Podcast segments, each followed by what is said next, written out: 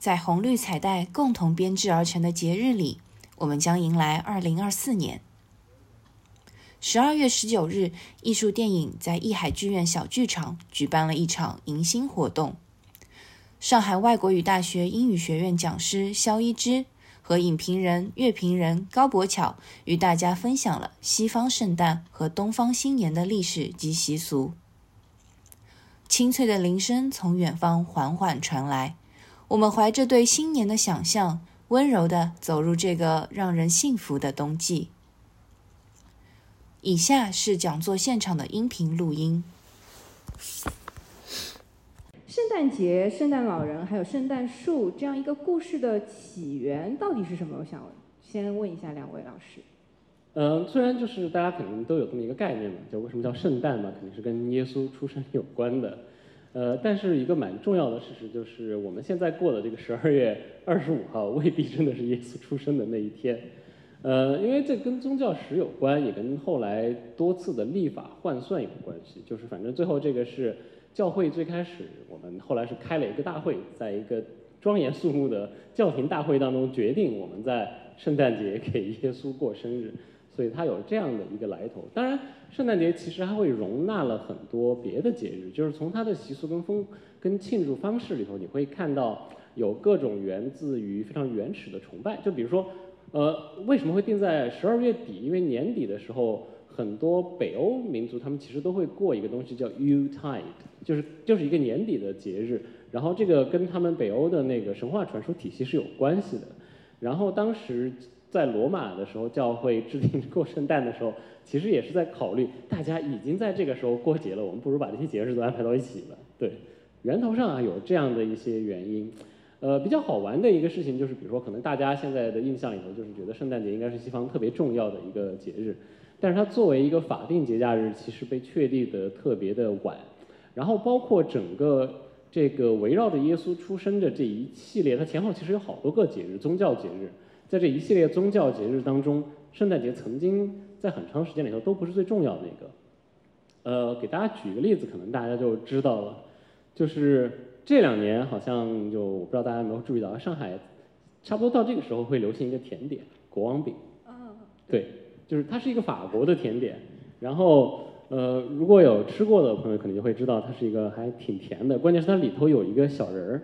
就像中国人民过年吃饺子要放一个硬币一样，它在里头有一个陶瓷做的小人，一般是传统上法国人会放陶瓷做的小人，做成国王的样子，然后吃到那块的人就是国王。但其实国王饼这个来历，法国人一般是一月五号或者一月六号吃，这个东西它在英国曾经有另外一个名字，它叫第十二页饼，就是 Twelfth Night，就是莎士比亚写过的第十二页的那个第十二页，它这个第十二就是从圣诞开始数的，圣诞节往后数十二天，这个在很长的时间里头，它其实是最重要的那个节日，所以为什么会吃国王饼，会庆祝第十二夜？呃，是跟这个有关系的。然后后来有一些各种各样的习俗变化，圣诞节成为最重要的这个节日，呃，其实是一个特别十九世纪的事情。嗯，包括甚至在英国的不同地区还会有时间差。在十九世纪很长的时间里头，如果你去苏格兰，苏格兰人过圣诞节就过得非常的敷衍，基本上没有任何热情。呃，苏格兰人最重要的节日是他们管它，就像那个叫什么叫苏格兰除夕了。哈格玛纳就是十二月三十一号，他们过新年过元，就像我们现在过元旦，然后过元旦前，然后会在那个时候吃那个非常著名的苏格兰食物，就是羊肚子包砸碎的那个东西。那个肉糜。肉糜对，然后用羊肚把它包起来的那个，对，那个那个就是哈格玛纳吃的东西。苏格兰一直到二十世纪五十年代才把圣诞节写进法定节假日。然后我其实对圣诞节早期圣诞节没有什么研究啊，但是因为我确确实实我第一次受到一个文化冲击，就是我刚刚读本科的时候，因为我学的是小语种嘛，我学的是荷兰语，然后我我们当当当时也会找一些外教过来，所以我们就问他说，哎，这荷兰人过不过圣诞？荷兰人过圣诞是什么样子的？然后到我们那个时候才学了可能两三个月不到，因为九月份开学嘛，可能学学了两三个月左右的荷兰语。然后我们就知道了一个非常震惊的事情，就是，呃，荷兰当然也过圣诞节，但是荷兰有一个跟圣诞节长得差不多，但是比圣诞节要早大概可能不到二十天，它是在一般来讲在十二月五号，十二月五号的一个节日，这个节日现在翻译过来叫做圣尼古拉斯节。然后印荷兰文叫 Sinterklaas 这样子，然后这个圣尼古拉斯节呢，就是它的从内容到形式长得几乎和圣诞节可以说不能说是非常相似吧，只能说是一模一样。然后也会出现一个白胡子老爷爷，也会出现就是说给你送礼物的环节。然后这是荷兰最大的一个节日。然后而且就是那个时候我们刚刚学荷兰语嘛，所以说就会有一些就是使馆的活动。然后我们。作为在中国非常罕见的学习这门语言的人，像像熊猫一样被拉过去，然后去参加这个节日，然后在使馆里面，我们就能感受到，就是整个的氛围就是一个，当然他们是一个领事馆嘛，大家其实基本上都是工作人员和工作人员的家属，但是你进去以后，你发现就是一个完全的家庭的氛围，所以你给可以感觉到荷兰人其实是过 s i n t c l a s s 然后后来我就。做了一些小小的调研，就是当然了，因为荷兰是一个新教国家，然后呃，包括后来我也知道，像很多东正教的国家，它其实是一月六号、七号左右过他们的那个概念里面的圣诞节，然后所以说大家其实哪怕到今天，其实圣诞节的时，而且像犹太教里面，它其实过去叫光明节，就如果大家看过 Friends 的话，就是里面那个 Rose，然后他因为找不到圣诞老人的服装。所以说他必须要穿成一个那个那个叫什么动物啊？像就囚徒啊，那个动物，反正就就是类似像穿山甲这种动物吧，穿成那个服装去给他的小孩过节，然后跟他传授一些我们过犹太光明节的，但其实几乎是一天了。然后，所以我才知道哦，所以说这个圣诞节其实是有很多这种变种，就变种存在的。呃，对我插一句，刚说到犹太人过圣诞节，我想起了一个著名的美国文化故事，就是犹太圣诞节啊，Jewish Christmas。因为因为犹太人不信基督，所以他们从教义上他们是不过圣诞节的，然后就会发生一个很著名的问题，因为你作为一个在美国的犹太人，你周围的美国人他们都过圣诞节去了，商店什么都不开，饭店也没有，然后你圣诞节那天你会很无聊，你是一个孤独的犹太小孩，然后后来他们发现了还有另外一个一群人也不怎么过圣诞节，圣诞节照开门不误，而且更重要的是他们是开饭店的中国人。所以美国有一个特别好笑的这个犹太圣诞的这个梗，就是指犹太人在过圣诞那天去吃中餐。这这变成了一个习俗了吗？对，已经变成了一个，就因为之前是在国会听证会还是什么时候，因为那个是我忘了是哪个哪个国会议员就明确的就就把这个事情讲出来了，就已经变成一个美国人所共知的事情，就是一个 Jewish Christmas，已经像一个新民俗一样。天哪！对，但是反正比较值得一提的就是，那我不知道会不会你会不会提这个问题啊？就是荷兰这个 Sinterklaas，就是所谓叫圣尼古拉斯节。其实如果你追溯它的源头的话，就跟圣诞节几乎是一模一样的，而且几乎就是能追溯到像圣诞老人这样的概念。所以我们经常会说，呃，圣诞老人其实是一个荷兰人。然后这个这个说法其实是有一定道理。当然各国都在争抢这个圣诞老人的起源地啊。对对对，就跟什么老子、孙子是是一样的。然后又芬兰啊，然后还有西班牙，然后而而且最好好笑的是，这说西班牙人是西班牙是荷圣诞老人的发源地的，其实就是荷兰人，因为是荷兰人认为圣诞老人从西班牙来，西班牙人并没有自己这么认为，这个我们等会儿可以细说这样子。那还有那个黑彼得是什么情况？啊，那个可以跟圣诞老人一起说，就是荷兰的圣诞老人。你你现在就可以说说。对，就是其实这个说白了就是跟西班牙有关系，就是在荷兰的圣诞节传统当中，其实，呃，其实其实圣诞老人的故事原型非常早，大家知道，所谓圣诞老人就是这个圣徒尼古拉，然后据说他是说，呃，说是他有一些非常，他好像一个土耳其的神父，然后他有一些非常光辉的事迹，据说他有一次像一个房间里面丢了三块金币，然后拯救了三个，呃，就是被逼就是被逼良为娼的女性。所以后来他这个行为被称为圣徒，但但是这个行为本身日后就转变成了一个圣诞老人丢礼物的这么一个行为。然后这个当然后面这个肖医师这边可能也会介绍一些其他的故事。他这个故事发展到荷兰的版本以后，就是到可能中世纪偏向走向文艺复兴时期。当然文艺复兴主要发生在意大利。然后荷兰人的理解呢，就是因为荷兰人当时开始做了海上贸易，他们做海上贸易最大的一个国家呢就是西班牙。然后呢，所以说他们认为说，圣诞老人是从西班牙过来的，而且每年甚至会就是比如说快到圣诞节的时候，可能也要在城市里面举办一些庆典，他们会先提前运一个圣诞老人过去，就是运当然不会运到西班牙去啊，就是运到可能离荷兰海域，比如说离鹿特丹或者阿姆斯丹很近的。呃，某一艘船上面啊，然后这样这个船呢，往往是从比如说西班牙过来的一个货船，然后第二天的时候，这个西班牙的货船就带着这个圣诞老人一起开到了这个阿姆斯丹港上，然后大家一起庆祝所谓荷兰的这个 Saint Claus 这个圣诞节。呃，但那那这这个那他这个圣诞老人旁边呢，还会有一个。所谓的呃，就以前大家比较称为帮手，然后后来就是跟圣诞老人有一点像猪八戒和孙悟空的这种关系啊，就是两个人会有一些打闹，然后但是呢，都是一些服务于公众，让大家很开心。而且黑黑彼得他是一个黑人的形象，然后要把脸涂成全黑色，然后是要给大家发礼物的这么一个形象。然后可以看到后面 PPT 里面就对对对，旁边这个最左就是这个中这个照片左边这个就是所谓的黑彼得这样子。然后呢，这个黑彼得是怎么来的呢？因为当时西班牙，西班牙是有奴隶贸易的，而且西班牙因为长期是，呃，跟就是西班牙在公元一千年前其实是跟这个就很多阿拉伯国世界是打过仗的，所以那边存在着大量的就是阿拉伯人、非洲人，然后当然还有一些就是摩尔人，是所以当时的说法，然后这个摩尔人很多是黑皮肤的，所以说。呃，西班牙就有很多这种黑皮肤的摩尔人和这个白皮肤的，所以像圣诞老人这样子的人，所以说荷兰人就认为说，就是他这个黑彼得，这个负责分发糖果的这个黑彼得，就是跟着他们一块儿来到了这个，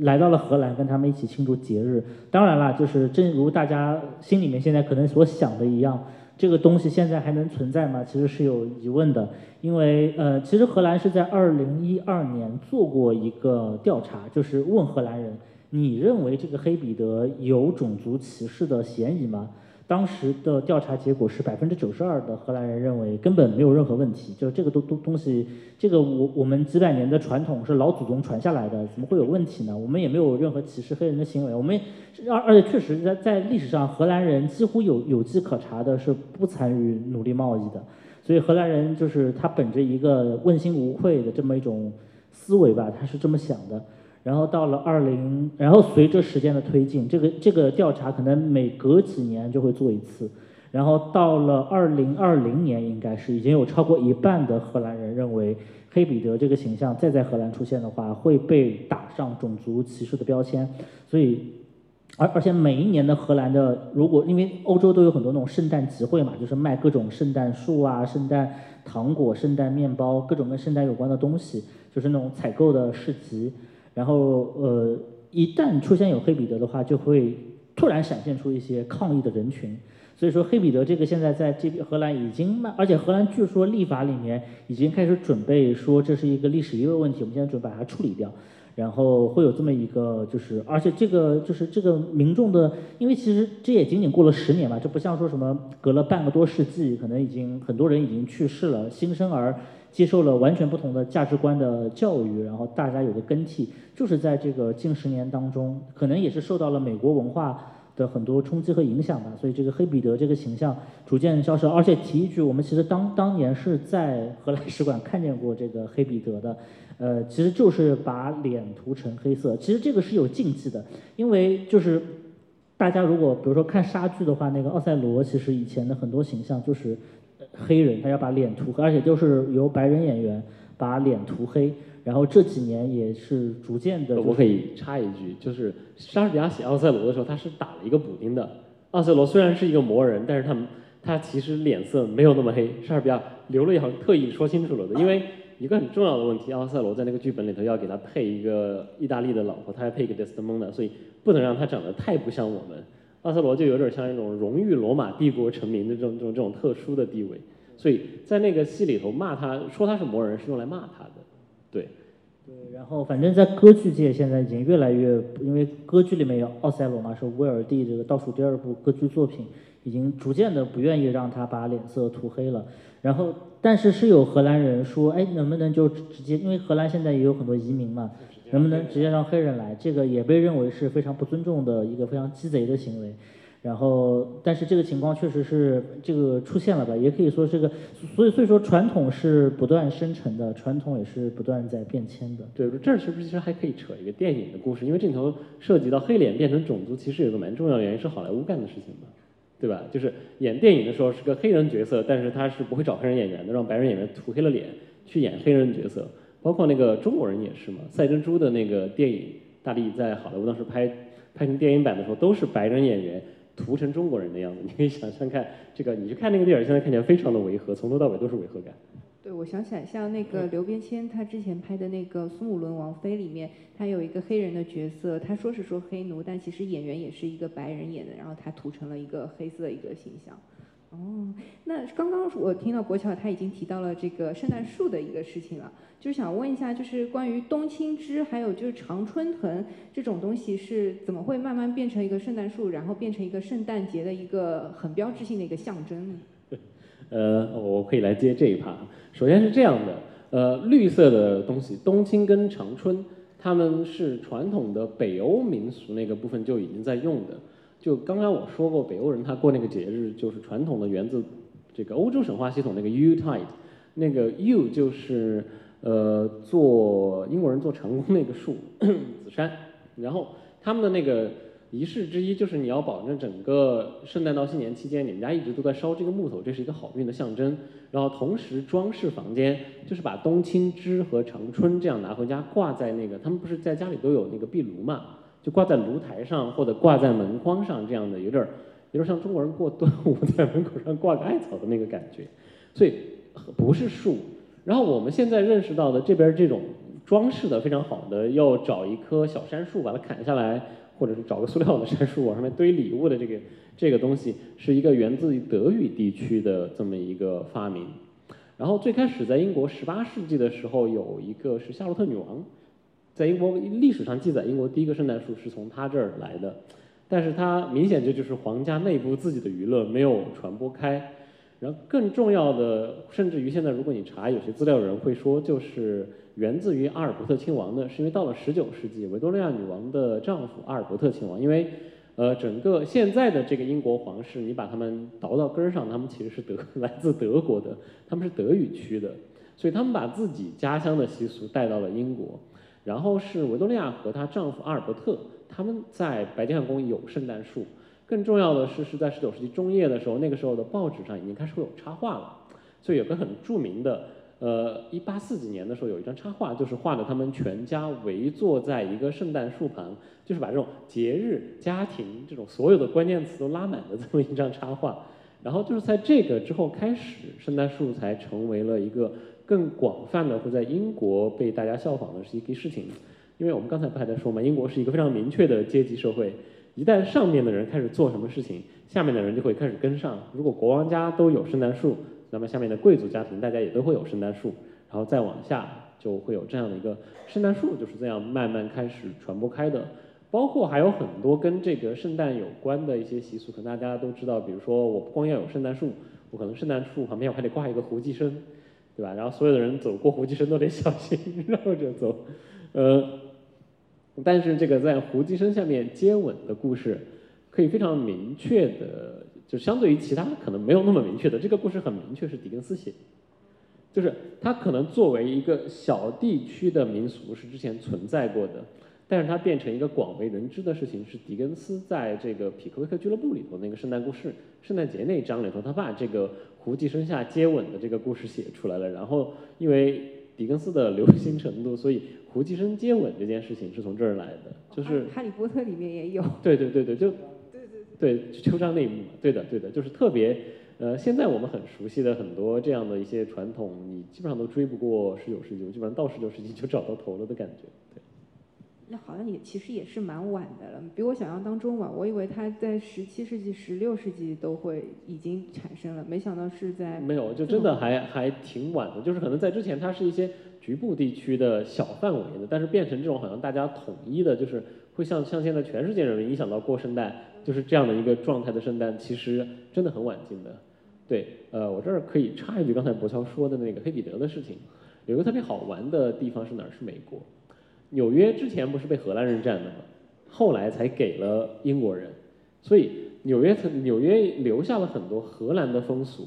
我其实一直怀疑，这个英语世界现在这个圣诞老人的习俗，是因为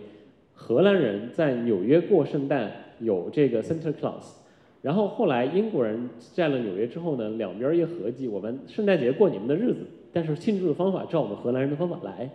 所以呃，对我可以打一个，反正已经算不上广告的广告了，就是作为一个不畅销书译者，我前两年译过一本书叫《金山》，它是一个设定在十八世纪的美国历史小说。但那个作者，呃，是我其实挺喜欢的。他最开始是一个研究历史的人，所以他的史料都特别好玩。他在里头找到了十八世纪美国人当时过圣诞的很多习俗，就可以看到是一个很明显的一个拼贴怪，就是又过荷兰人的这个 Santa Claus，有黑彼得，有这个圣尼古拉斯，但是同时呢，也有他们更早的这个冬青，就是树上会门口挂冬青，没有圣诞树，就是挂冬青，然后地上会撒松柏的枝子。然后包括谁过圣诞，谁不过圣诞，就是这个教派的区别会比我们刚刚讲的会更多。因为基督教派都会承认它，但是你要不要在这天工作还是放假，各个教派都会有不一样。所以在十八世纪的时候，这一切都完全还没有确定下来。所以你可以看到，这个整个圣诞节的传统就是一个不断更新、不断发明的传统。我刚刚又又想起来了，沿接这个黑彼得的事情，前面我更正一下，呃，其实不是苏古伦王妃她里面的那个黑奴，苏姆伦王妃里面的黑奴是真的黑人来演，但是是杜巴里夫人的那部呃片子里面的那个黑人是这个白人来演的。然后我们刚刚说到了这个装饰什么的，那还有一个非常重要的一趴就是圣诞的食物。就我们看到，就是圣诞的食物有好多，就像这个烤鸡啊，还有这米布丁。这米布丁看起来有点像血糯米糕啊。那来，老师们给我们讲科普一下，这个圣诞食物他们是怎么来一个呃选择？呃，因为这个这图是我当时拎过来特别说的，就是。呃，刚刚不是说了这个国王饼吗？英国人最在你如果读莎士比亚第十二页，他们会吃十二页饼，其实就是国王饼。但是后来这个习俗慢慢的消失了，然后呃或者说变得不那么重要了。然后你再看后面的历史记录，就是过圣诞到底要吃什么，这个东西是不确定的。大家唯一确定的就是过圣诞要吃好的，我们要大吃大喝，但是具体这个大吃大喝的内容是什么就不确定了。然后，呃，十八世纪的时候，美国有一个特别著名的早期作家叫华盛顿·欧文。欧文他是一个在英国也很出名的，英国人也很喜欢他。他他其实整个你可以想象，刚刚成立的美国也没有什么文学传统，他其实就是一个英国作家。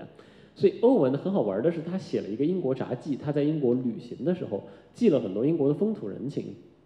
在里头你可以找到有一次他写他在一个乡绅家过圣诞的这么一个记录。这个记录是狄更斯小时候出版的，一八一，呃，反正是我想想，差不多狄更斯几岁的时候出版的，所以大概应该是一八二几、一八三几年的时候出版的这么一个东西。然后这个这个里头是怎么写的呢？在乡绅家过圣诞，他们的主菜是一个可能大家现在想不到、完全想不到的东西，一个完整的烤猪头。对，这个是圣诞主菜，就是做完了各种仪式之后推出来的是一个烤猪头。就是圣诞节在更传统的时期，就反正就跟所有的节日一样，我们是要大吃大喝的，但是具体内容不定。然后比如说狄更斯自己的小说里头，你都可以看到这样的区别。狄更斯在《远大前程》里头写了很明确的这个过圣诞的场景里头，大家主要都在吃馅儿饼跟派这种更英国传统的食物。对，呃，所以呃，现在这样的一个圣诞，就比如说你现在去英国，大家圣诞节吃烤鸡已经会变成一个烤火鸡，已经变成这么一个传统。但这样的一个传统本身，它的历史往上，你可能三百年吧就到头了。因为一个非常明确的指标就是火鸡它不是 旧世界的生物，火鸡是原产美洲的，所以在欧洲人去美洲之前，他们是不可能吃上火鸡的。然后是欧洲人去了美洲之后，火鸡作为一个食物才到了英国。那么在火鸡出来之前的那个主菜可能会是什么呢？这个就是《圣诞颂歌》里头写的那个。贫困的小员工，他们那家 catch it 他们在桌上吃一个烤鹅，反正其实就是过节要吃个大菜，要吃个硬菜。哦，这是中国人民的逻辑也是一样的。这个硬菜到底是什么，它是不确定的。所以就有一个著名的圣诞谣言，就是因为狄更斯写《圣诞颂歌》里头，最后写这个老吝啬鬼斯克鲁吉，他那个幡然醒悟，然后就拦了一个路过的小孩儿，给了小孩儿一个给了小孩儿一个金币，说你去那边买个火鸡给他送过去，然后。呃，从此之后好像圣诞节吃火鸡就变成了一个更为广泛接受的这么一个民俗，就美国人感恩节烤火鸡，英国人圣诞节烤火鸡，呃，反正都不怎么好吃，呃，就主要是因为火鸡这个东西太太大了，烤出来都挺柴的，我反正觉得没吃过好的。所以，但是另外一个相对比较稳定的，在英国人过圣诞的传统里头会出现的其实是布丁，就是旁边这个。但英国人有很多布丁，就是圣诞的这个，他们一般会叫 plum pudding，就是你现在看起来像那个呃梅子布丁，但不是梅子那意思。在很久的那个时间，plum 在英文里头指的是葡萄干，其实就是呃米布丁，然后加各种各样的坚果，然后加很多黄油和糖，然后煮出来。然后最夸张的那种呢，在上桌的时候往上浇白兰地，然后点燃，就是点着火端上来的那个，呃，所以你会在很多英国人关于过节的技术里头，就是那种小孩的回忆啊，就是圣诞节的气味是什么呢？是家里煮布丁的味道，因为它是要就其实跟做八宝饭挺像的嘛，因为就是把米煮出来，然后又有一个布这样一直煮在那锅里煮好了，然后它像一个模型，你把它拎起来放到一个模具里，然后凉了再把它扣过来，就是一样的，就做法就跟那个八宝饭很像的。对，怪不得看起来也有点像我们的熏糯米糕。这个是他们的一个传统食物，就这个还比较稳定，持续了也很长时间的。反正英国人的英国人的食物传统里头，他们最爱的比较稳定的东西，真的就是两个东西：馅儿饼和布丁。好像都是跟馅有关系的，他们喜欢里把东西包在馅里面这样子吃。对。然后，那这里还就想到那个热红酒啦。就圣诞节不是一直会有推出喝各种热红酒，热红酒里面也会放很多东西。那这个传统又是怎么来的呢？就是现在大家肯定都喝过热红酒嘛。上海现在一到冬天就不需要到圣诞了，稍微冷一点就开始了二街边各大咖啡店就就开始二十块钱一杯的热红酒。嗯，但其实，嗯，最开始的时候我们英国人他们煮的不是热红酒啊。我应该有一张哦，就这个这个 WASSAL bowl 这个巨大的这个盆子。呃，它其实是一种，就是就它是一种 punch，一个果酒。然后他们是把什么东西拿来煮的呢？是煮啤酒的。英国人一喝的都是 ale 淡啤酒。就还是刚才说的那个华盛顿欧文的那篇游记里头，他明确的写了，就是煮了一大罐这样的这样，他们管这个叫 wassail bowl，然后煮的都是呃淡啤酒，啤酒里头加各种各样的香料。和糖，然后使劲儿加糖，然后都把那个美国人甜到，这是一个现在很罕见的事情。美国人会觉得它甜，对，呃，然后在这个传统下，后来就是反正就是，我觉得主要的原因还是冷，所以想喝个热饮料。然后当然这个过节嘛，总得喝个有酒的，就得到了一个这样的东西。一个比较好玩的事情就是，如果不知道在座有没有四川来的朋友，冬天去四川，大家其实会 喝到喝到煮啤酒，跟这个没有任何直接的渊源，但是我觉得底层逻辑都是很像的。冬天冷了，喝点热的。呃，对，在四川煮啤酒的时候会往里头加酒酿、加姜丝、加话梅，呃，好喝是挺好喝的。我还以为会放辣椒，这个想太多了。那这个红酒它是有有没有一种什么说法呢？有吗？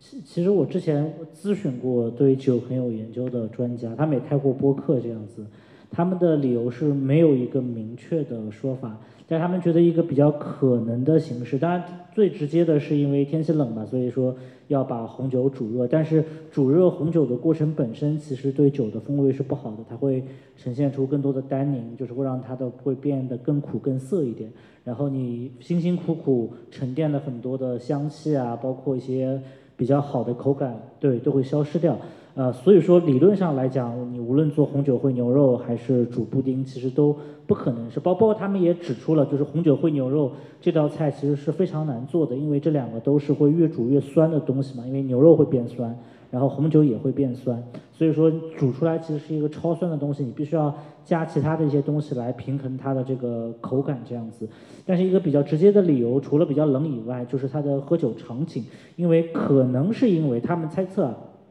说是因为在二战以后，然后可能城市化程度加深，导致了以前可能规模比较小的圣诞集市变得越来越大。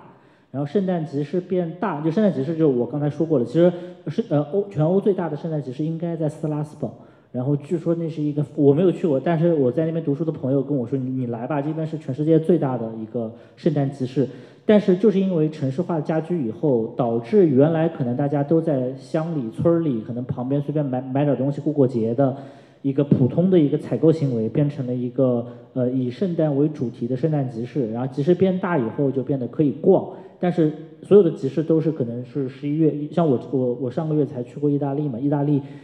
佛罗伦萨十一月十五号已经有圣诞集市了。然后，但是一般来来讲，天气都比较冷，所以天气比较冷，然后你要要逛很久，然后你要要找个东西喝，所有的东西就是叠加在一起以后，可能慢慢的就产生了一个逐热红酒。当然了，商家也不傻，肯定都是拿最差的酒来煮给你喝，或者没有那么优质的葡萄酒，他不可能给你开个罗曼康帝，对吧？就不太现实。但是他会拿他觉得已经可能保存质量不是很好的酒。然后来煮给大家喝，然后人一旦兴奋起来以后，可能会增加一些购物行为，所以说它的基础的商业逻辑其实是这么运转起来的。但是你要知道，就是我们就是就是这个东西一旦变成新民俗以后嘛，就我们会可能会提到非常多新民俗啊，一旦成为新民俗以后，就会被迅速的民俗化以后，它的。生产逻辑可能会被改变掉，然后所以说就会有专门的红酒来提供给大家喝，当成热红酒来喝这样。因为我提前帮你拼配好了，已经做好了的，你只要再把它热一热就可以了。这种，对。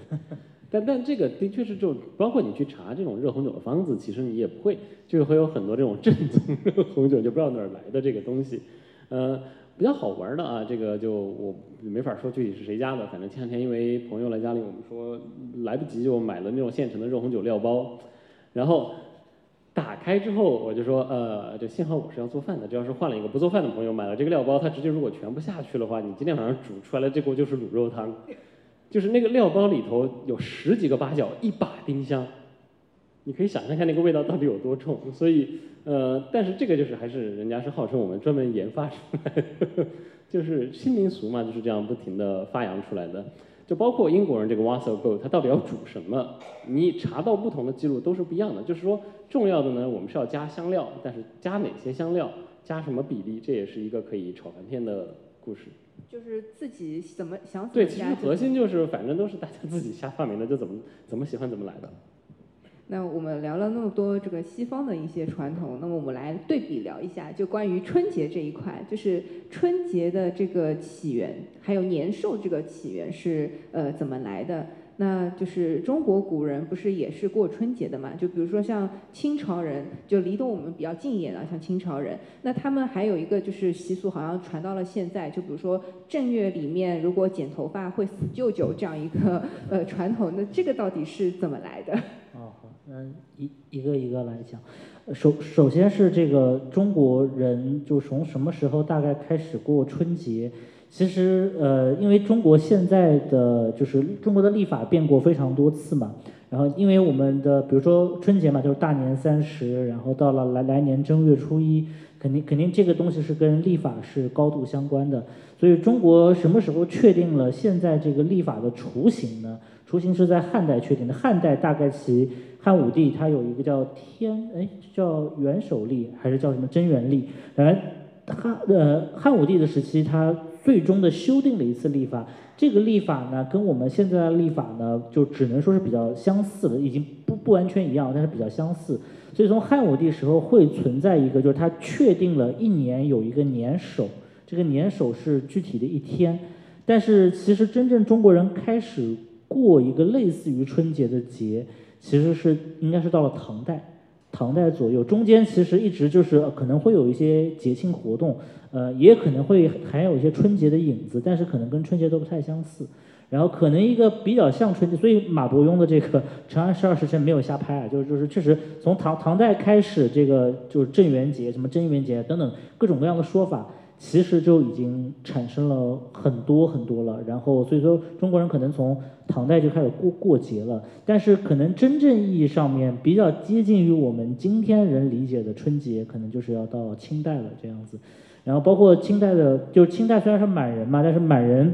满人也过呃也过春节的，就是他们可能过自己的节，也过春春节。而且满人在春节的时候，据现在看到的清宫档案里面记载，他们也吃饺子，而且饺子一定要是在那个过年零点前后上，因为叫岁根交子，它就是跟这个饺子是谐音的，对，是一个谐音梗，对，就是中国人嘛这样。然后这个除了这个谐音梗以外，他们满族人长期以来应该都是吃素饺子的，因为呃，据说啊，当然我觉得这种传传统这种据说都非常非常的就是可疑。据说这是因为努尔哈赤就是就是呃在打仗的时候死掉了很多他们这个满清的将士，当然其中也包括一些汉人嘛这样的。然后他是为了纪念这些就是他们这个八旗底下的这些人，所以坚持要吃素饺子。然后现在能看到很多清宫的膳食的档案，这个传统至少在嘉庆年间还是保持的。但是能看到的，在光绪年间已经没有人吃，就是大家可能光绪皇帝还是比较喜欢吃肉，吃的都是荤的了这样子。对，然后再说这个就一个就是关于这个过年死舅舅的这个话题啊，这个话题也是从小听到大，我也是直到大了才听到有一种说法，这个说法到底准不准确呢？这个也待考。就说春春节死舅舅这个是什么意思呢？呃，据说这个也很可疑的一个说法，就是跟这个这个乾隆吃过某个小吃是一样的。据说，呃，因为当时满人入关以后就有这个剃发令嘛，所以中国就是所谓的汉人原来可能都是这个呃身体发呃身身体这个发肤受之父母，都是不会对自己头发进进行一些像满清这样把前面剃成剃光的这么一种行为。呃，因为这个还有著名的剃发令嘛。如果大家感兴趣的话，看那个《教魂》那本书的话，里面有讲过满清皇帝对汉人头发这件事情是非常紧张的。一旦出现任何跟头发有关的事情，他就可以上纲上上线到非常高的程度，哪怕酿起全国式的这种就是治理式，就就就叫什么叫运动式治理的这么一种方式。但是因为这件事情杀了非常多人的头，而且很多汉人坚持不剃嘛，然后就砍头这样子。那最终大家还是妥协了，就会就是就是把头剃掉这样子。但是呢，就是过年的时候呢，一个是因为很多剃剃头匠他不上班儿这样子，然后呢，这这前面头发会长，因为人头发其实长得挺快的，在光的时候长得比较快一点。然后呢，长长得比较快一点以后呢，他就不愿意剃了，因为他不愿意剃呢，他就找了个理由，就是他可能像一种弱者的反抗一样。他说不愿意剃呢，是我这个一个思念旧朝的一个表现。他就说思旧思旧，思旧。然后呢，就就据这个民俗学家他的分析，就是说这个这个传承久而久之，对，就变成了，就这这也这也是个谐音梗，对你你没说错，对，也也是个谐音梗，就变成了过年剃头死舅舅的这么一个传闻。然后，但是似乎大家在清朝之前是看不到相关的记载的。这个记载是在清代，而且是制发令出来以后才出现的。所以，呃，现在大家普遍的民俗学家认为这个说法可能有一定的道理，虽然可能只是诸多理由之一。然后就回到了我们最下面的一个问题，就是年年是年兽是年兽年兽。对对对，年年年兽这个我第一次看到也非常震惊，这个要感谢这个上海图书馆。一位一位老师叫朱纯祥，就就是朱老师，我前阵子刚见过他，他是我国少数对年兽第一个产生怀疑的人。对年年兽感觉怎么着也是一个四五百年的产物，对吧？但是从文献上看，第一次有正式的文献上对年兽的记载，其实民国的报纸，而且是一九三几年的报纸上才第一次出现了一个非常详细的对。年就是年兽的这么一个记载，就是说呃，这个过年有一个年兽，它非常的凶，过来要叼叼小孩，等等等等等等。然后他就继续查嘛，他那你这个东东西怎么突然民国会有一个这么一个玩意儿呢？他肯定不可能是从地上长出来，他就继续搜，然后他就搜遍了，就是明代和清代的史料都没有发现跟年兽这个东西有关的。但是他看到另外一个很有意思，就是一九三几年，一个上海的一个作家，姓周，叫周什么我忘了。然后他在自己的一个，他其实是给报纸写文章，他是个系列连载性的文章。他在文章里面就提到了一嘴，说我们过年的时候会有这么一个年兽，他会来抓小孩。具体是什么时候的，以及有什么原原因，我已经不知道了。我也我也找过一些书，没有看到，所以说他也不知道。就是这个一九三几年的这个上海的周姓的作家，他在报纸上写了连载的文章，后来集集成册，然后他也说他不知道。然后他就继续再追，再追呢，就追到就是因为他们虽然就是一九三几年报纸写过年兽，但是呢，他对年年兽是有一个形象的描画的，然后他就去找，然后他就是哎，他就找到了很多很多跟年兽长相相似的画，然后就是以前的年画，像那种像杨柳春的那种年画，包括还有一些可能在民国时代能保存下来的报纸和一些就是印刷制品上面。是有这么一个形象的，哎，几乎跟我们今天认识到的那些年兽长得都差不多，非常凶恶，然后出现在一些过年的场景当中。但是他他通过这个不同年段的年画的对比啊，他发现以前这个年兽长得很正常，它是在门上面的，门上有个圈儿。圈里有个环，环里面画了一个年兽，然后他通过所有的图画对比，他就发现这个越晚，这个年年兽长相就越狰狞，而且就已经脱离了那个圈甚至脱离了那个门了，这样子的。然后他大概其实就分析出了一个主线，这个可能其实是个误会，就是他分析说，因为以前的年画上面的那个环环里的那个野兽呢，其实叫它就是紫微星，就就是北极星，就是中国传统里面有很多关于北极星的一些传说。然后北极星呢，经常会就是演化成一个怪兽的这么一个形象，对，所以说它本身上可能很多人家庭的装饰其实是有这么一个部件在的。然后这个部件在以后呢，可能随着这个因为印刷越来越发达以后，这个年画的画家也是越来越喜欢发挥嘛，而且印的跟以前一样也不太好，所以就越发挥就这个东西就越长出来了。长出来以后，可能在小孩或者给小孩讲故事的老人的嘴中。然后就变成了这么一个年兽的一个形象，然后这个形象可能在一九三几年左右被第一次以文字记录的形式记载。因为如果说这是一个，因为中国绝大部分的民俗，你是能非常清晰的在文献里面看到一个脉络的，基本上都是明清形成的嘛。早期长什么样，包括像你比如说《西游记》里面孙悟空嘛，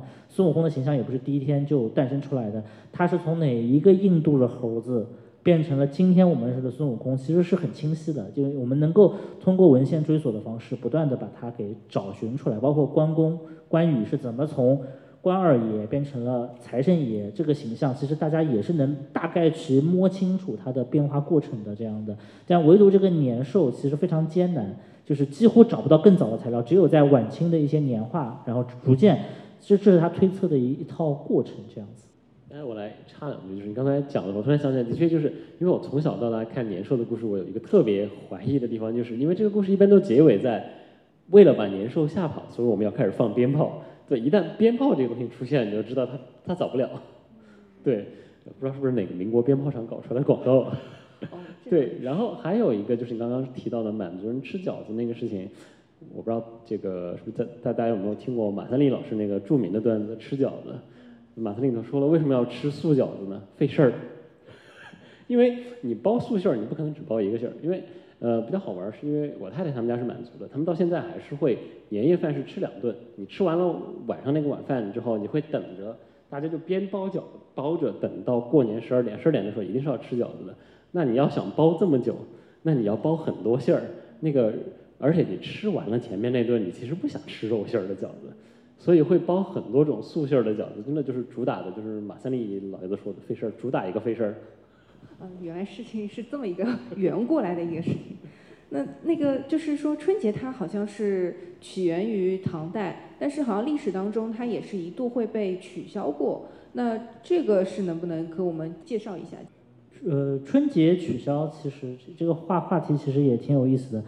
春节第一次可能或许被取消，其实是在一九一一年。其实理由也很简单，因为就是孙中山他们就是辛亥革命以后嘛，就选了这个一月一日，就是公历的，就是我们今天过的阳历的一月一日，作为一年的开始。然后这个其实就极大的改变了就中国人的时间观念嘛，就是我们可以说时间走向了一个现代化的一个过程当中。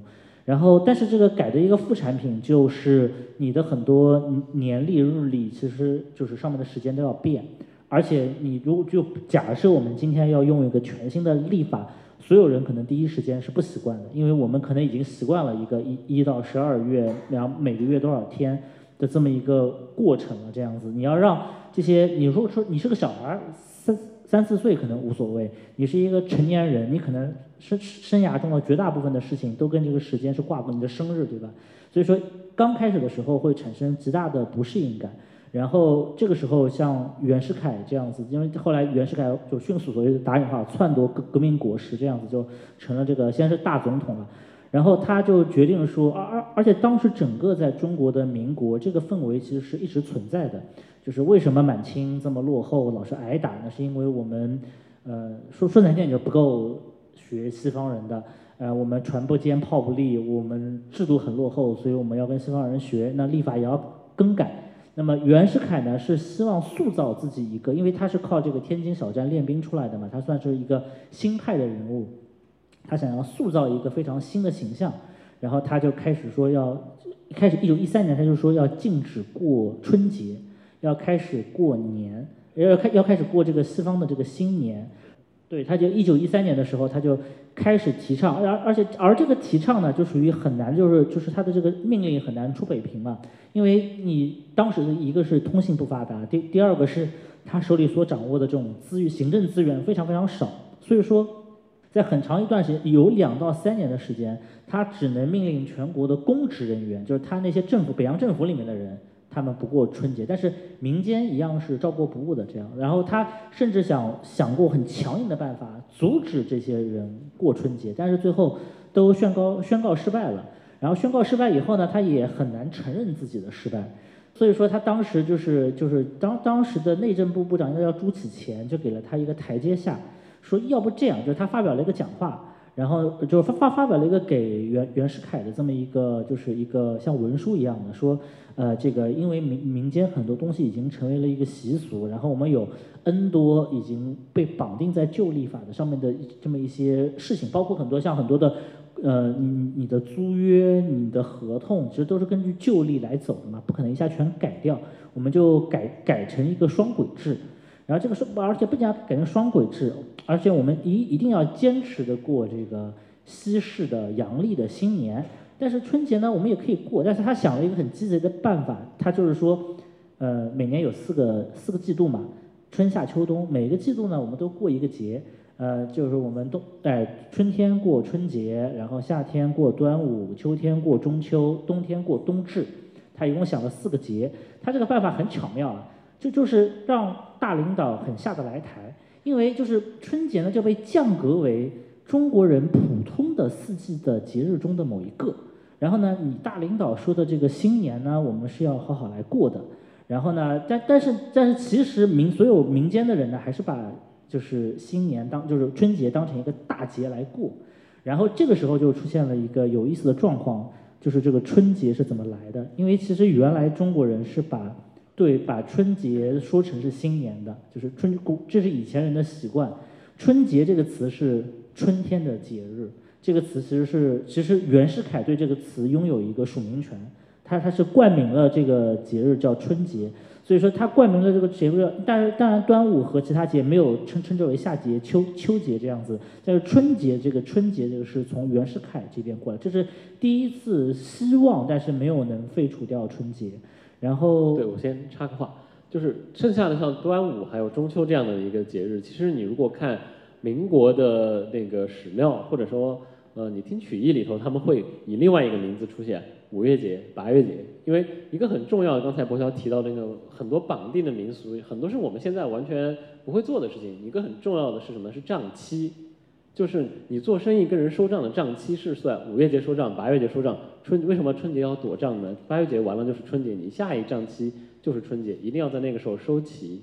那但这个比较好玩的事情就是英国人也有一个类似的，但英国人最开始十九世纪七十年代开始要确定以立法形式确定公历假期的时候，他们也是四季各找了一个。而且你 大家如果在英国待过，会知道他们的公立法定节假日叫什么呢？叫 Bank Holiday，银行节，就是这天是银行是可以关门不营业的。所以他们这个其实也是一个跟账期走的一个故事。然后第二次这个就是废除春节，其实其实就一九二零年左右，这个时候已经是这个蒋介石就是接近，当然他还没有到最后的权力的高峰的时候了。然后这个，而且当而且当时也有一个社会氛围，就是就是一九一九嘛。然后我我的一九一九以后，就是中国人产生了一种强烈的屈辱感，而且更加的要奋发图强。这个奋发图强，而且在当时的知识界，特别是呃就是知识分子界，大家就有一种习惯，就是觉得说，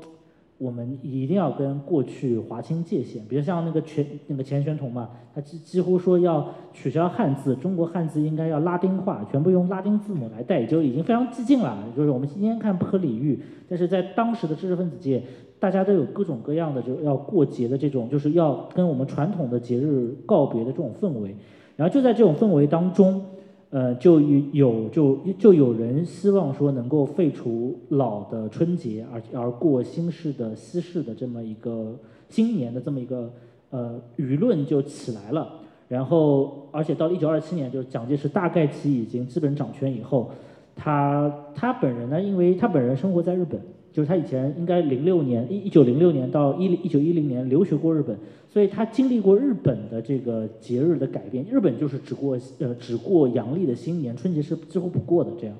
是在那个时候已经是这个样子了。然后然然后他的太太宋美龄呢，又是一个很生活很西式的人，所以说他他自己本人就对过春节这件事情呢就不是特别感冒。所以他就开始在全国大力的推行这个废除春节的活动。这个后面有很多当时的一些就是就报报刊上面，而且当时湖南省跟这件事情，跟因为湖南省是跟蒋介石的关系非常的紧密，所以出了很多说要废除过春节，然后会有很多人，而且要破各种各样的呃就陋俗啊，什么认为什么发红包啊，然后说这个恭喜发财啊，这个。都挂灯都是一些就是陋俗，然后还要编各种顺口溜。我其实今天就是找了一些顺口溜，可以跟大家来念一念啊。就是有一些不是顺口溜，有有一些是报纸上写的，说如发现有贩卖门神纸张等，便赏他一个丝织大吉；如果有人玩龙灯狮子，便让他尝尝铁窗滋味。至于喊拜拜、拜年、拜拜。和恭喜发财的，我们即视为反动口号，硬指他为不奉民国正朔的反动派。这这个是国民党当政时期的一些为了废除这个春春节的时候，然后写的一些就是所谓的这种宣传语。而且就是，但是这个就当然就是在这个就是学学生当中引起了非常强烈的一些反感啊。然后学生就也编了顺口溜啊，然后叫做今天是费力的 The New Year's Day。在家耍子多 happy，但是上司仍叫我们在学校 study，想起来这是多么的 sorry，就是当时就是，其实就是当时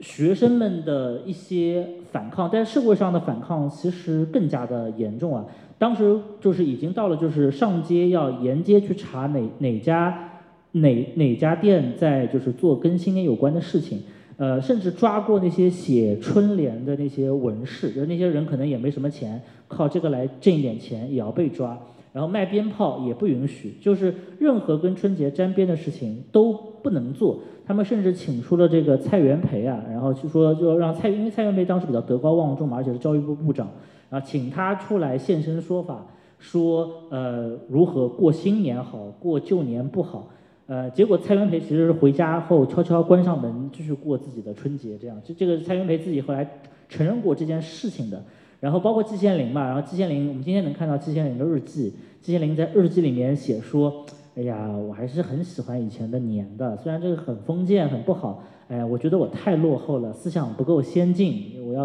就类似于我要割掉我的尾巴，就之类的话。他其实是在现在季羡林一九三几年的日记里面，他有写过的。”但这但是这个东西确实是非常违背违背中国人的一个就是年俗习惯，特别已经形成惯性以后，然后老舍还写呢说他本来就是他就是他妈妈在家一定要是过春节的，但是他在那个北京的好像是北大还是燕大是有课的，所以他必须要在家给给他的娘磕完头，然后急急忙忙的拿着书去学校上课，所以而且当时是燕大是吧？对，燕燕大，而且他们家是住在北京城里的，然后燕大是就我们今天北大这个位置嘛，是在那个这个北四环，西北四环，当时是离城很远的地，很很远的这种这种地地地方，他要奔过去，所以其实民间是怨声载道。然后蒋介石其实搞了三四年以后，发现也不是很成功，然后他就就是开始慢慢松口。然后蔡元培说自己说完，大家过。过新年不过春节的那个讲座，然后我自己回家悄悄过年的时候，就是蔡元培后来在跟学生讲话的时候自己承认的。然后所以说就就是这个习俗慢慢的就被淡化了，而且当时就是因为中日关系很紧张，所以说大家的注意力也就不放在这边了。抗战以后，国民党政府败退到这个重庆，然后在重庆呢，就是他们也尊重大家的这个选择，过春节。过春节的时候呢，他们还不忘去搞这个募捐，就抗日募捐，就把这个春节当成是一个募资活动这样。然后，然后又直到这个一九四零年以后，所谓的这个春节的废除才几乎可以说是销声匿迹。但在中间是有非常长的时间，在中国中华民国的时候，春节是被废除，而且一九二九到三零年应该是最严重的时候这样。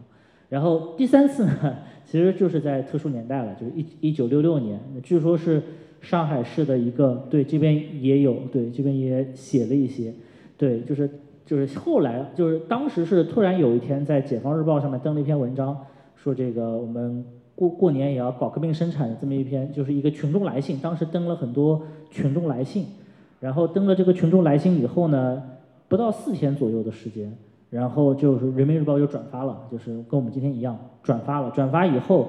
呃，就说以后这个过年陋陋习陋俗不仅全部取消，连春节这个活动。也要被取消掉，所以我们大概其实有大概十年左右的时间，其实呃这个在工作和休息这个上面其实是不不存在一个传统的新年啊，但可能各各各家还会过，然后直到一九七九年的时候，哎哎非常巧，又是一封读者来信，呃发表在人人民日报上，哎说我们应该恢复过新年。然后大家也是非常的从善如流的，就把这个新年给恢复过来了。后来其实那个上海玻璃厂的那个写第一封，一九六六年写那封我们要废除新新年的那个工人出来讲过，回忆过这件事情，说那个信呢不是他写的，是是因为说呢他原来是个造反派嘛，就比较比较红，然后也也比也也比较这个这个表现的也比较激烈，然后呢。当时他因为当时中国的大的流动性还不高，他是上海玻璃厂里面的为数不多的家不在上海的外地职工，所以说别人是找不到这个一个合适的人，他非常合适，然后他表现的也非常积极，然后他他说回忆说有一天就去了办公室里面，领导就递给他了一封这个倡议书，说你看一下行不行？行你就签个字，然后他就签了个字。然后结果隔几天就上报了，他自己对这个事情的描述呢是一个，是一个，当然他自己签那个倡议书是很自愿的，他承认非常非常自愿的就签了那个倡议书，但就因为这个倡议书，可能我我国有大概十一二年左右的时间吧，至少在法定意义上是没有办法去过这个休息式的春节的这样。说到春节，还有那个圣诞节，其实还有一个话题就是，比如说是电影。那其实我们西方好像是一直会把那个圣诞节作为一个电影的一个呃背景来进行创作，然后其实是不是可以把这个作为就看作是西方的贺岁片，就是对比成我们的话，我们这个中国的春节的这样贺岁片，那西方圣诞节的电影是不是也可以最被称为是贺岁片？呃，我觉得在一个商业安排的实践逻辑上有一个类似的，因为主要是有假期嘛。就是有假期了，因为西方它主要的几个西方国家都是从十九世纪晚期开始用立法的形式规定公众假期，啊，圣诞都会成为公众假期。然后你有这么一个假期，然后大家携老带幼的全家人去看个电影，所以市场会有这么一个安排。然后大概在二十世纪很早的时候，好莱坞那那个时候他们就会开始就会因为就是这种合家欢时期，他就会开始拍这种合家欢电影。像那个《A Life Is Beautiful》那个著名的圣诞专用电影，就是每年圣诞会在电视上不停滚动播放。生活多美好。对，生活多美好那个电影就是滚动，先是在电影院放，后来在电视上滚动播放几十年。它的确会有这么一个传统。然后圣诞还有一个更重要的，就是在经过了十九世纪的这个新民俗创作之后，呃，圣诞节会变成一个把这个家庭价值和家庭氛围。塑造的特别重的一个节日，所以你可以看到西方的这种圣诞电影，一个虽然小鬼当家是一个小孩在家，但就是这个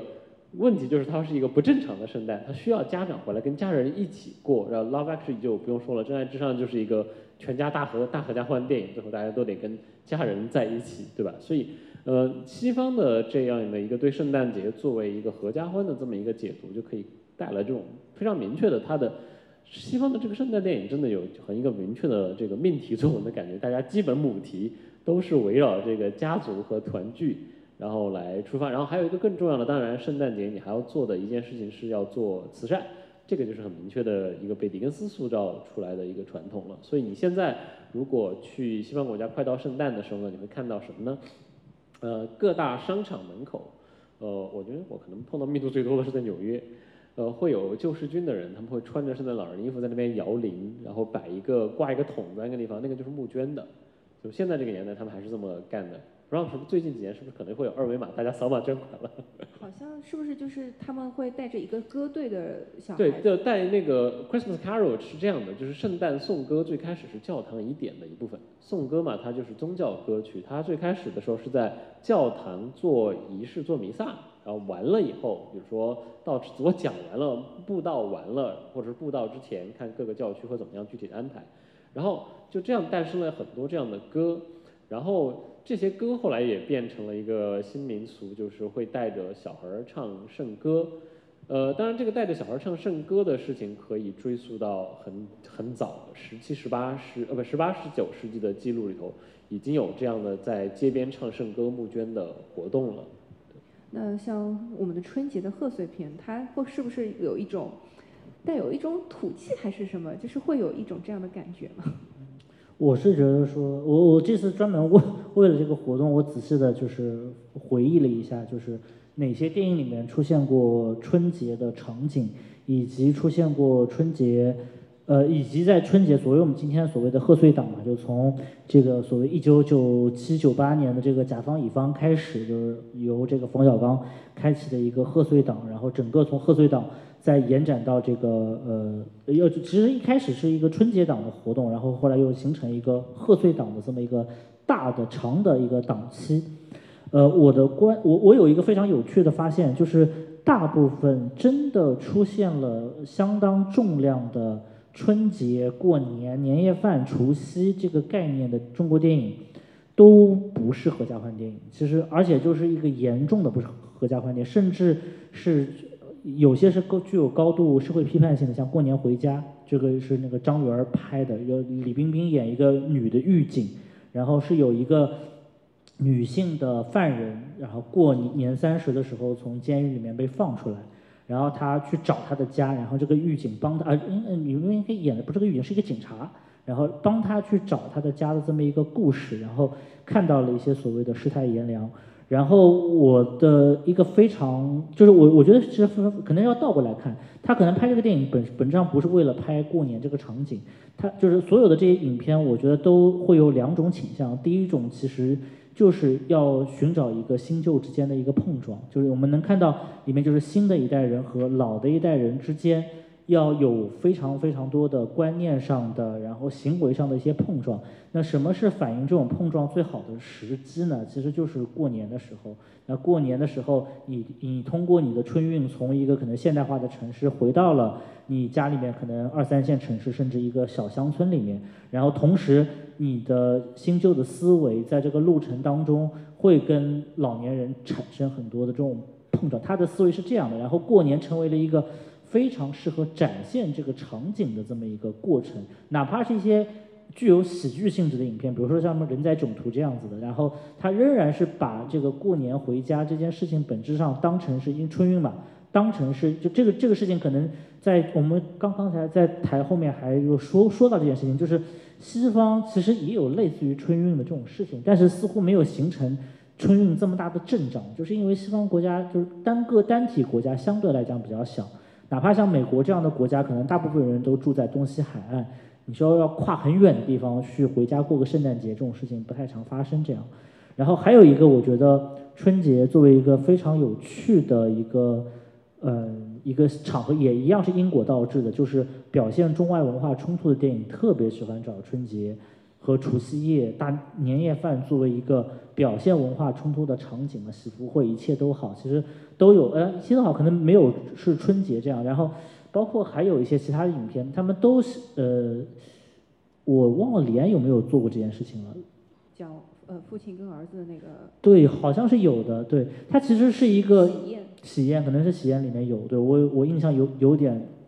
不深刻了。这样，对，它其实就是希望能够找一个非常中国式符号化的一个东西。然后来跟一个非常西方式的文化进行一个对撞，那么对对撞最好的方式其实就是找一个，因为节庆其实的文化民族属性更高嘛，所以我我觉得绝大部分的以春节除夕为主题的电影，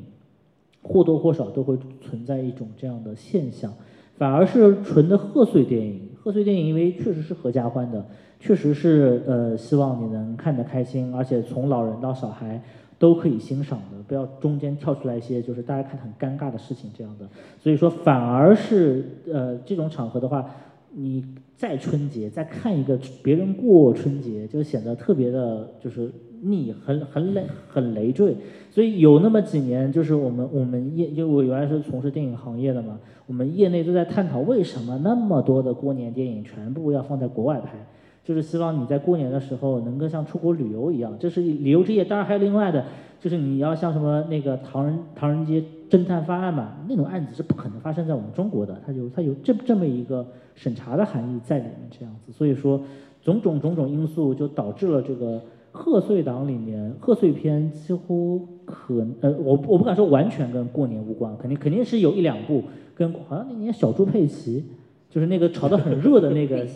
对，佩奇在哪儿的那个正片里面，其实是有过年场景的。当然，那个是一个儿童片，可能不太一样。然后其他的我记得就很少，其实比较少。哎，我刚好再插一个，你刚刚提到这个在关于用春节作为一个符号来探讨新旧思想和两代际冲突的，我觉得我突然在讲的时候，突然意识到这根本就是中国现代文学的一个伟大传统——鲁迅的祝福，对吧？在里头，一个代表旧势力的，从这个准备祭祀这种男权封建传统下被牺牲的女性角色，然后一个从外省回来的在旁观这一切的年轻人和他的无助，这样的一个传统会变成其实一个是中国现代文学一个蛮重要的一个母题。就在某种意义上，我刚才在讲的时候，我觉得中国电影在继承一个现代文学的重要母题。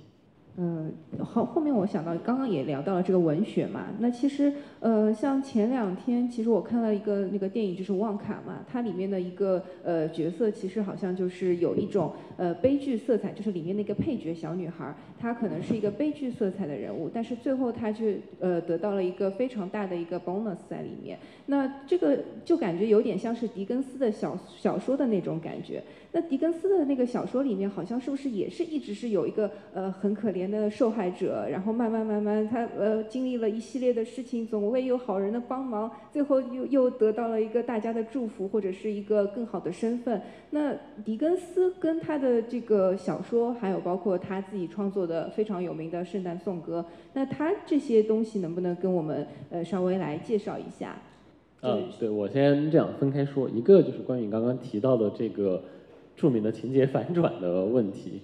呃，如果在座有读过《雾都孤儿》，就知道《雾都孤儿》就是这样结尾的：一个流浪汉的小孤儿，呃，受尽了人间的种种折磨，但是他还是是一个好人，这是一个非常重要的前置条件。他的道德一定不能有任何明显的缺陷，他需要是一个好人。然后最后他会被证明，哦，他原来跟这些流浪的人不一样，他是一个，他等于是一个乡绅阶级出身的这个私生子，所以他要回到自己的阶级。这样的一个叙事模式，在很大程度上其实是跟英国这个社会有关系的。就是，呃，我们刚才后面还在开玩笑嘛，就是英国人是一个非常坦诚的承认我们就是一个阶级社会，所以，呃，很关于财富和道德的叙事，它跟阶级是有一个绑定的作用的。尤其是在越早的文本里头，你可以看到越多这样的一个迹象。所以在十九世纪的小说里头，有不光是狄更斯，有很多很多都是这样写的。呃，就是一个受尽了苦难的人，但一定要是道德上没有问题的，然后最后会证明他的这个道德上的这个先天优越，是因为他的出身就是跟这些人不一样，他天生就是一个来自于更好的阶级的人，这是一个很老的文学母题，所以狄更斯在很大程度上他是在借用这个传统。那但是更重要的就是狄更斯塑造的这些受苦的人，像我们刚才说的《雾都孤儿》里头的这个呃 Oliver Twist。然后像小杜丽这样的人，嗯，在很大的程度上，狄更斯写下沉人民是因为，呃，一个是因为说他自己童年的经历，因为狄更斯他们家他爸是个用现在的话来说呢，是一种不太靠谱的文艺青年，人很好，但是处理财务一团糟，然后就欠债被关去了英国当时的债务监狱。狄更斯那个时候还才十岁左右吧，应该十一二，就等于要自己去一个鞋油厂上班，要去贴鞋油瓶子、贴标签。然后我觉得一般讲这个故事的时候都会落掉一个细节，就是 最这个故事里头最让他受到侮辱的是什么呢？是他爸妈虽然被关去了那个欠罪人监狱，他们其实是有一个女佣的，然后他们还有一个仆人进去要帮他们打扫处理那些家务。然后狄更斯去上班的时候是会跟这个女佣一起走一节路，然后结果就是他去给他的爸妈服务了，他自己要去供鞋油厂上班，受尽欺负，这是他的人生的黑暗时刻，对。呃，所以有这么一样的底层经历，然后再加上狄更斯后来有一个非常明确的，就是对当时英国社会他有一个非常强的介入性，因为他自己其实是做记者出身的，他成名作是最开始是写，呃，用现在的话呢，他是写非虚构出身的，然后再开始写小说的，所以写这样的这种人物是为了让大家把自己的同情心投射到他们身上。比如说，为什么他会写《雾都孤儿》？你仔细去看《雾都孤儿》的情节设定，呃，在英文世界跟中文世界，它会呈现一些不太一样的状态。就比如说，伦敦的那个狄更斯博物馆里头有一个纪念品，呃，我我其实贴特别喜欢那个，是一个茶巾，茶巾上的那幅插画就是《雾都孤儿》里头，他在这个呃收养婴收养那个小孩的济贫院里头吃不饱，然后非常著名的拿着那个碗说还想再要一碗，然后被训斥的那个场面。狄更斯写《雾都孤儿》是用来批判当时英国社会的这个济贫制度。关于济贫法案，狄更斯其实写过好几本小说，他在很多的小说里头都会不停的提到英国当时济贫法的问题。呃，然后包括像后来的很，他后来后期的这些小说，基本上就是一个小说，我要突出的写一个社会问题。呃，狄更斯当时在英国社会的影响力，呃，他对社会。这些问题的接纳和讽刺，重要性会到什么地方呢？举一个不太适当的比喻吧。如果在座有经历过九十年代人，会记得当年的焦点访谈，就是这个效果。被狄更斯曝光的事情，会成为所全世全社会的人这段时间大家都要去关心的话题。最后到了什么地步呢？到了狄更斯去世之后，他儿子小狄更斯走到街上碰到一个马车夫，马车夫把他认出来，就安慰他。说你父亲去世了，我们非常遗憾，我们马车夫还在等着他来写写我们，他的社会影响力就有这么大，所以，呃，他来写这些故事都有一个非常明确的源流，所以他动用这种值得同情的角色。呃，是有一个除了这样一个文学传统之外，还有自己的一个考量。那像《圣诞颂歌》好像正好是一个反过来，这个人物一一开始是一个很让人讨厌的人，对，然后慢慢的变成一个好像是善良的人。对对对，这个 里头也有一个社会介入的问题。《圣诞颂歌》的背景是在四十年代，一八四零年左右，然后那个时候呢，其实英国的经济。呃，走向那个时候，一八四零年那个年代，英国人直接叫它“饥饿的四十年代”。就是那个时候是，呃，英国刚好经历了一次资本主义经济危机，然后整个工作状况大家都很糟糕的。这个其实也是为什么会爆发鸦片战争的一个外因之一，就是经济太糟糕了，必须要靠呃外对外转移矛盾的一个原因。呃，所以他在那个小说里头写的这个贫，为什么要用那么多的笔墨来写这么一个吝啬鬼斯克鲁奇被？这个所谓的三个圣诞灵魂，过去、现在、未来的圣诞精灵教训了之后，幡然悔故，苏苏醒了自己的道德呢？一方面是因为狄更斯自己是一个圣诞爱好者，就是我刚刚说的那个华盛顿欧文那篇文章对他有特别深的影响。然后他们家自己每年过圣诞阵仗都搞得非常大，他自己很喜欢圣诞节。然后另外一个呢，就是他是寄希望于这样的一个呃故事来唤醒大家在圣诞的时候对穷人的关心。他的这个针对的对象，其实就是意思就是，他是把所有的人都放在那个斯克鲁奇那个位置上的，大家都要在圣诞的时候意识到，跟我们同样的人，他们有不幸的遭遇，我们应该去帮助他们。所以，呃，这个故事有这样一个设定，所以它让我们的视角是跟着这个吝啬鬼斯克鲁奇在变。当然，呃，还有一个蛮重要的故事呢，就是狄更斯自己其实。在写圣诞颂歌的这段时间里头过得非常不好，呃，出了一点不大不小的经济问题。因为他虽然那个时候已经相对比较成功了，但是他要赡养很多人。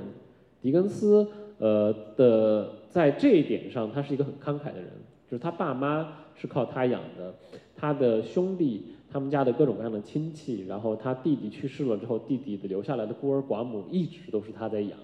所以他要养一大家人，他的经济压力很大的。然后在这个时候出了一点，嗯，之前那本书卖的没有预想的好，所以他当时想写《圣诞颂歌》，还有一个特别明确的市场原因，我想写一个可以挣钱的东西。然后就有跟现在可能导演觉得我要去拍一个贺岁片，拍一个合家欢，嗯，这样的就是来来一把大的。呃，甚至当时他的出版商是非常不看好他的，他当时是有一个固定的出版商，但是在出《圣诞颂歌》这件事情上，他们放弃了，我们不要跟你合作，我们觉得这个事情完全不存在，因为可能跟我们现在的印象不一样，就是那个时候没有圣诞档这个事情，等于狄更斯自己一个人去创造了圣诞档，然后《圣诞颂歌》写出来之后，受欢迎到什么程度呢？十九号上市，二十四号第一版全部卖光。在十九世纪的媒体和传播速度的情况下，五天卖光，而且这个版本不便宜。如果你可以看到《圣诞颂歌》的头版的话，你会知道，相对于当时十九世纪的很多书来说，它的装帧跟印刷都是相对比较精美的，还有八页的这个手工上色的插画，然后成本很高，然后狄更斯还强行把定价卡在了五先令，大概是当时的这种成套图书售价的一半。当然不是一般的工人阶级能够接受的，因为很明显，狄更斯还有一个，还有一个设想是什么呢？做这么美好的装帧，用来送礼呀，就是到了要大家互相送礼的时候，我做的其实是本礼品书。商业头脑。对，狄更斯是一个商业头脑非常非常好的人，所以就是这几样因素加到一起，让《圣诞颂歌》成了一个非常成功的这么一个案例。他自己创造了圣诞档。然后在此之后，狄更斯每年都会写成圣诞故事，就是后面这些故事再也没有像《圣诞颂歌》这么好过。因为一个简单例子大家都想不起来，他后面还写过什么别的，对吧？但是就是《圣诞颂歌》，呃，一个故事创造了一个经典的情节，经两个经典的人物形象，还有这个最著名的让大家记得可能火鸡比鹅更好吃这样的一个呃故事。那呃，其实像嗯，还有一个就是 M.R. James 的这个鬼故事，其实能不能跟我们聊一下他和艾伦坡之间的那个鬼故事？好的，这个我们先来解释一下为什么在圣诞节里头出现了鬼故事。是这样的，就是呃，十九世纪的英国人最喜欢的文类之一其实是鬼故事，就是在当时的各大刊物上。各个位大作家都写过鬼故事。狄更斯呢有一个圣诞故事就是个鬼故事，除了《圣诞颂歌》以外，他还写过一个另外的鬼故事。但是呢，最圣诞的这个鬼故事就是这个人，这个 M.R. James 他写的。刚刚跳一张图，就就是他。呃，M.R. James 这个人，我先大概跟大家简单介绍一下。他其实是一个正经的学者，他是后来当过牛津，我具体忘了哪个学院的这个，就是名誉上那个院长，不管事儿，但是获得头衔的那个院长。他在很长的时间里头呢，是伊顿公学的校长。大家知道，英国的这个公学都是私立学校，最贵的私立学校。然后，伊顿他在伊顿当校长的时候呢，那个时候，呃，一个跟现在圣诞习俗很明确的差别，就包括如果大家看《哈利波特》的时候，就会记得这种圣诞节不回家的小孩是要跟校长一起吃饭的。伊顿公学当时就是 Emma James 会带着自己的学生一起吃圣诞晚宴。然后呢，跟其他的公学不一样的呢，就是其他的校长可能会进行一些振奋人心的讲话。这位校长没有，吃完饭之后带着大家坐在火炉前面，给大家念一个他写的鬼故事。然后，因为他自己本身是一个考古和古文字和手稿的专家，他的这些鬼故事全都是这种古书见鬼，然后一个手稿里头碰到的鬼，在意大利挖古墓的时候碰到鬼的这样的这种故事。就是呃非常好玩儿，就他专门这个人就专门在圣诞节给大家讲这样的鬼故事，呃，就所以刚提到圣诞和的文学传统的时候，其实一个蛮重要的现实，Emma James，他大概在十九世纪末二十世纪初一九零几年几一几年那段时间里头，在英国就是一个家喻户晓的存在，大家就是到了你会 就会很多人的圣诞娱乐真的就是在讲 Emma James 的鬼故事。那爱伦坡的鬼故事会不会讲的？呃，就这另外一个故事了，就是爱伦坡的故事，如果大家读过的话，就是会跟 Emma James 有个特别大的区别，就是它真的很，是一种直击人人心的那种吓人的模式。Emma James 呢，更多是一个给你一个悬疑和惊悚的这么一个状态。就爱伦坡的那种是会读的你从从里往外发凉的这样的一个效果。他考，比如说讲那种非常著名的像《The Fall of House of Usher》这样的，最近还被拍成了电视剧的那个那个亚瑟府的那个倒塌这样的一个故事。这样很明显是关于这种这种思考人性撕扯，然后把它写成一个超现实故事。Emma James 的故事惊悚归惊悚，但是呢，就是像你会会讲怪谈这种故事，它不会逼着你读了这个故事要去思考人性的特质，所以还是一个娱乐性蛮强的，很适合过年过节的时候大家搞一些另类娱乐来使用的。突然想到了一个话题，就是玛丽亚·凯莉的这一首，就是 All I Want for Christmas Is You 这首歌，好像之前就有一个梗说，国外商场里面，那就十一月份这一个月就已经开始就很避免想要在那个商场里听到这首歌，因为这首歌会不断的循环的魔性洗脑的播放。那这首歌是怎么会如此风靡于欧美，然后以至于变成了一个每年圣诞节必放的一首歌呢？这个问题其实我本来不太想回答的，因为因为我发现我我大概其实做了一些调研，然后看了一下子所有的圣诞歌曲，发现他们无论从历史从主题，其实说白了都非常无聊，就跟我们中国人讨论为什么过年进超市要听恭喜发财，其实是差不多的这么一个道理。但是确实我是发现一些很有趣的现象，就比如说，呃，比如说巴赫。巴赫其实是写过圣诞轻歌剧的，对我我呃清唱剧。巴赫的这个圣诞清唱剧呢，呃，我其实以前不太就是可能刚刚才肖肖一之也没有具体的讲到说这个，呃，就是狄狄更斯本人对于我们对圣诞节的理解产生了多大的影响，就是我们今天可能看到的圣诞节。在多大程度上受到了狄更斯的一些影响？这个是他刚才可能没有细细讲的。但是这个圣诞颂歌，就就是整个这个巴赫的这个圣诞清清唱剧，其实我们能够，如果你仔细听过的话，当然我不建议大家听听听了。它一共有六个部分组成，然后它的每一部分都是一个就是耶稣降生的这么一个故事，从降生。到什么天使报喜，哎，反过来了，然后还有到什么呃什么施洗约翰等等等等，它是一个说白了，它是从声音的听觉上来讲，没有任何的圣所谓圣诞节的气氛，它就是一个非常非常之正常的，稍微带有一点欢快色彩的一个宗教音乐，而且就是这个作品呢，本质上是收在就是巴赫，就是巴赫晚年嘛，就巴赫最后人人生最后二十年，去到了莱比锡这个城市。然后呢，他是一个非常优秀的打工人。他为了给自己减负，同时又为了满足莱比锡当地教会和市议会的要求，他就做了五个大的套曲，就是这类似于你可以理解成出了五张专辑。然后这五张专辑里面呢，有一张专辑呢，就是专门对付庆典仪式用的。然后这个庆典仪式是把一年从第一个节日到最后一个节日，每一个节日他都要写这么一段音乐。呃，这个音乐可能分六到七个大的段落，然后来应付这个节庆，特别是教堂里面的节节庆所用。而圣诞就是圣诞清唱剧，本质上应该就是它第五个这个声乐套曲里面的一部分。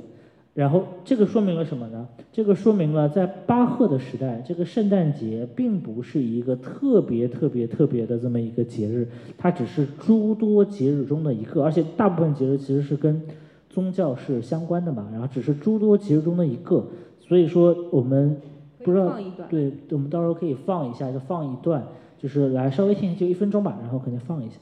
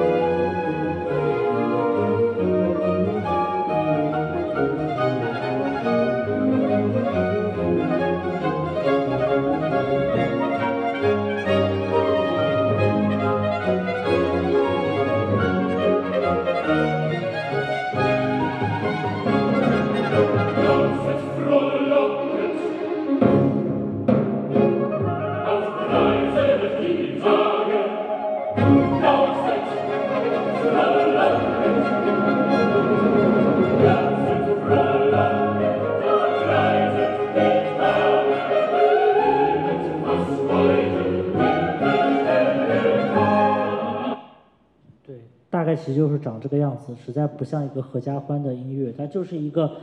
赞美的，然后对宗教，然后对，而且德国音乐家嘛，就包包括像之后，如果大家看过这个像这个布拉姆斯的德语安魂曲，更像是一个，我有时候感觉德国确实可能是农业比较发达，很多都是那种。感觉像咱们庆祝丰收啊，就是这种感觉比较强烈一点，这样，对，但但是其实就是说白了，就是在巴赫那个时代，其实大家对这件事情并不上头，但是古古典音乐界也是要与时俱进的，然后其实古古典音乐界也是有一部另外一部作品，其实跟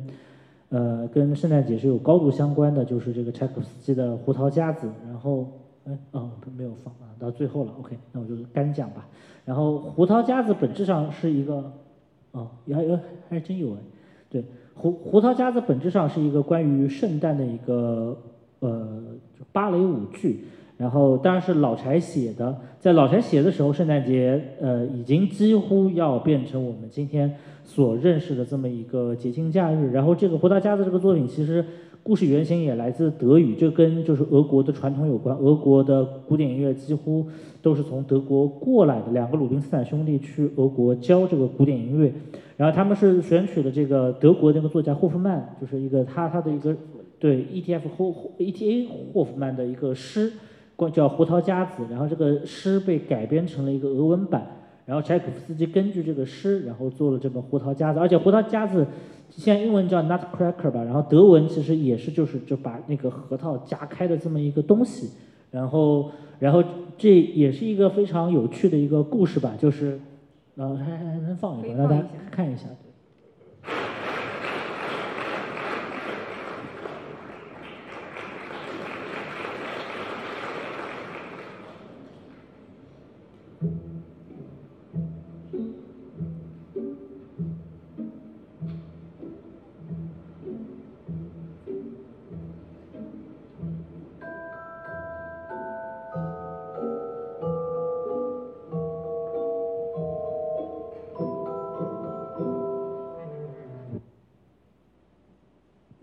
一点，再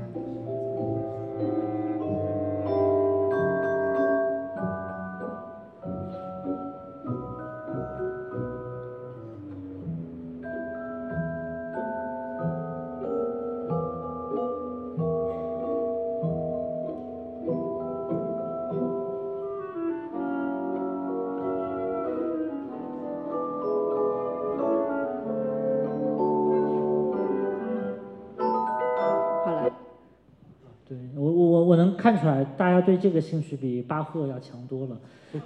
对，然后所以说这个就就是就是他其实也也是一个就是要找寻啊，然后会有，而且里面有中国舞曲，有各种各样的，就各个国家的人要都来来参加这个舞会。它是一个呃集了各种各样的异域风情，所以它非常适合在圣诞节，而且它本身就又是关于圣诞节，就圣诞节前夜的这么一个故事。所以说这个也是。我我是个人是觉得就是像，当然我觉得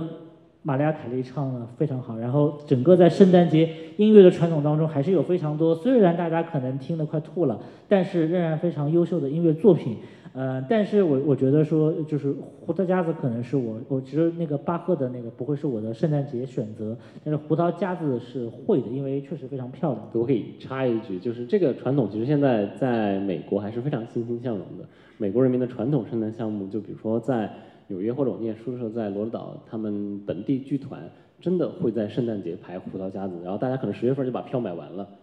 对的，就是会在平安夜的时候全家一起去教堂、去那个剧场看《胡桃夹子》，现在还是他们的一个举全家欢活动之一。那现在大家有没有什么问题呢？哦，呃，那最最呃最后一排的这位中间的男士。就是几位老师有没有对于就是圣诞的电影，就是因为之前讲的都是相对来说比较可能比较经典，相对说比我们的时间比较长的一些电影了。对于我们今年的这个圣诞的电影片单，能不能分享一下大家比较私心的几部比较好的作品？我正好知道有一部非常合适的，但是我不知道会不会喜欢，因为好像现在评价不是特别就不低，但是也没有说口碑爆炸。其实就是那个。佩恩的那个留校联盟，就是 Hold Over 啊，英文应该叫这个，是今年二零二三年的一个，它也是讲的一个非常怪异的一个一个圣诞节组合，呃，应该是一个校长，一个小孩，还有一个黑人的，就是食堂大妈的一个，应该应该是这个故事情情情节。因为我没有看，我想留到圣诞夜晚晚上看这样，但是这个是我今年选择了一部，因为怕比较孤单嘛，一个人，然后就是选了这一部来看这样子，这是我个人选择。我们俩没有排练过，但是我们俩撞了。我这部也我想留着下个星期看的。你可以来我家。好的好的，谢谢两位老师。还还可以来一个，哎。嗯，主持人好，两位老师好，就是因为我也没想到。就是那个圣诞主题的这样一个交流的活动，会就是出现春节的元素嘛？那我就就就这个就是有一个就是大家都外国冬至 大家都比较关心的就是就是今年的这个国定就是说春节假期那个年三十儿是就是不算那个就是放假范围内的这一天，就想听听就是从那个两位老师的角度。就是说，从学者的角度来分析一下，这个年三十会在未来的某一天，就是又回到假期中来，还是怎么样吧？呃，我我我不知道，因为这是假日办定的，我确实也没有研研究过这个问题。呃，但是我可以，呃，这么我回回答你另外一个问题，因为我其实我们也准备了，就是日本是怎么把。传统的春节给废除掉，然后现在日本几乎已经完全过十二月三十一号到一月一号的这个新年了。其实日本当然是所谓的这个东亚文化圈的非常重要的一个组成部分嘛，但是我我们也都知道，它基本上可能在很长的时间里面，其实它的国家的立法文字很多地方是跟我们中国是相似的嘛。然后它大概从唐代开始以后就开始使用中跟中国是同步的立法。唐代用什么历法，他用什么历法，然后大概到唐代呃八百年前左右，他呃日本就把唐代就是当公元八百年那个历法就直接拿过去，然后一用就用了八百年，然后可能用到一六几几年，然后那个历法到当时其实已经不太能用了，因为那个闰朔年的问题，它已经差差异的非常大了，所以日本人从呃十七世纪以后开始就自己修订自就自自己找日本人，而且日本。找修订立法的人也很也很好玩，他找找了那个人叫安井算哲，然后他有另外一个名字叫色川春海，他是日本的下围棋的一个大师，就是安井家。我们今今天知道有本因坊家，但是他是安井家的一位大大师。然后，但是这个历法又运行了可能两百多年左右的时间，然后日本人这时候就遭遇到一个问题，就是当时黑黑船已经来航了，就是日本人已经完全要。面对来自西方列强的一个冲击，日本明明治天皇等等，他们已经要准备，是不是说要脱亚入欧，进行一些改革了？这个时候立法就摆在了他们的面前。那么日本人这个时候选不选择改立法呢？他们非常坚定的，几乎在一夜之间就决定修改立法。这个几乎呃现以现在的观点来看，速度之快非常令人震惊。他们应该是一八七二年。的十一、十二月左右，决定要把原来的所谓的阴历啊，就我们就假定叫阴历，改为全部按照阳历来走。然后这个改革呢，后事后大家分析有几个重要的原因。第一个是日本的社会阶级分层非常大，然后它的最高层政策制定的那些长官们，就是说从天皇到一些大臣，呃，几乎都有。一些西方后来他们都开始学习西方的一些科学技术，所以对西方的科技的接受能力很强。然后第二点是，日本当然日本在很长的一段时间里面是一个资源自给的国家，它的农业也是，就日本的农业是养活本岛人的。但是日本就一直不是一个农业的大国，它自从这个黑船来袭以后，它的农业就越来越依靠于海外。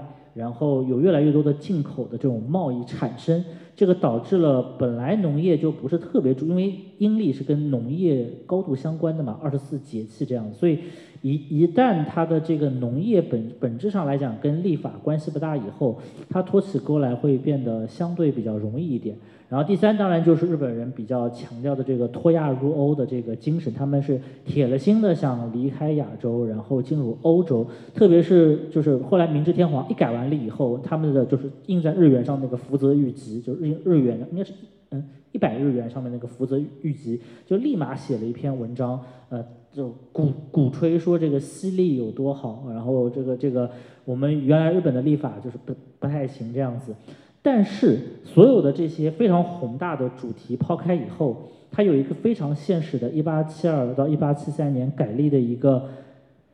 很现实的一个原因，就是日本国家财政不行了。那财政不行了，为什么叫改历呢？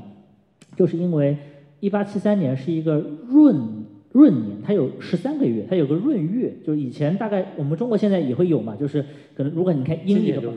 对对对，对你每隔几年。每隔六七年还是七八年会有一个闰月，闰月呢是十三个月，十三个月就导致国家发俸禄时候是按月发的，就要发十三个月的钱。然后明治天皇和他的大相应该叫大卫重信，他当时就是的财相，非常精明的两个人。两个人一想说，如果我们在这个时刻改历的话，就会有两个好处。第一个是明年我们可以少付一个月的钱。就是我的整个国家的公共机构，我的年年薪年俸可以少付一个月。第二个是我改历的那个时候呢，正好赶上十二月的最后两天，我可以把十二月的那个钱也不付了，就等于说他可以通过改历连续少付两个月的国家公务员的薪俸。明治皇帝一听，这个是个好主意啊，这个挺挺好的呀。然后所以说这个是当时一个放在眼前的非常实际的一个实惠，当然。呃，从闰闰年、闰年、闰月十三个月改为十二个月是永久性的，等于说它可能每隔一个周周周期就可以少一个月的这么一个财政负担，所以说这就是日本修改的原因。所以日本人在一些非常实际的呃节点上选择了一些非常，我我觉得这个可能对国国家假日办可能也有一些这个，如果真的就是大大家想说让大家经济更腾飞一点，对吧？多放一天也没有什么关系，这是我的一个看不成熟的看法。好，谢谢两位嘉宾的这样分享。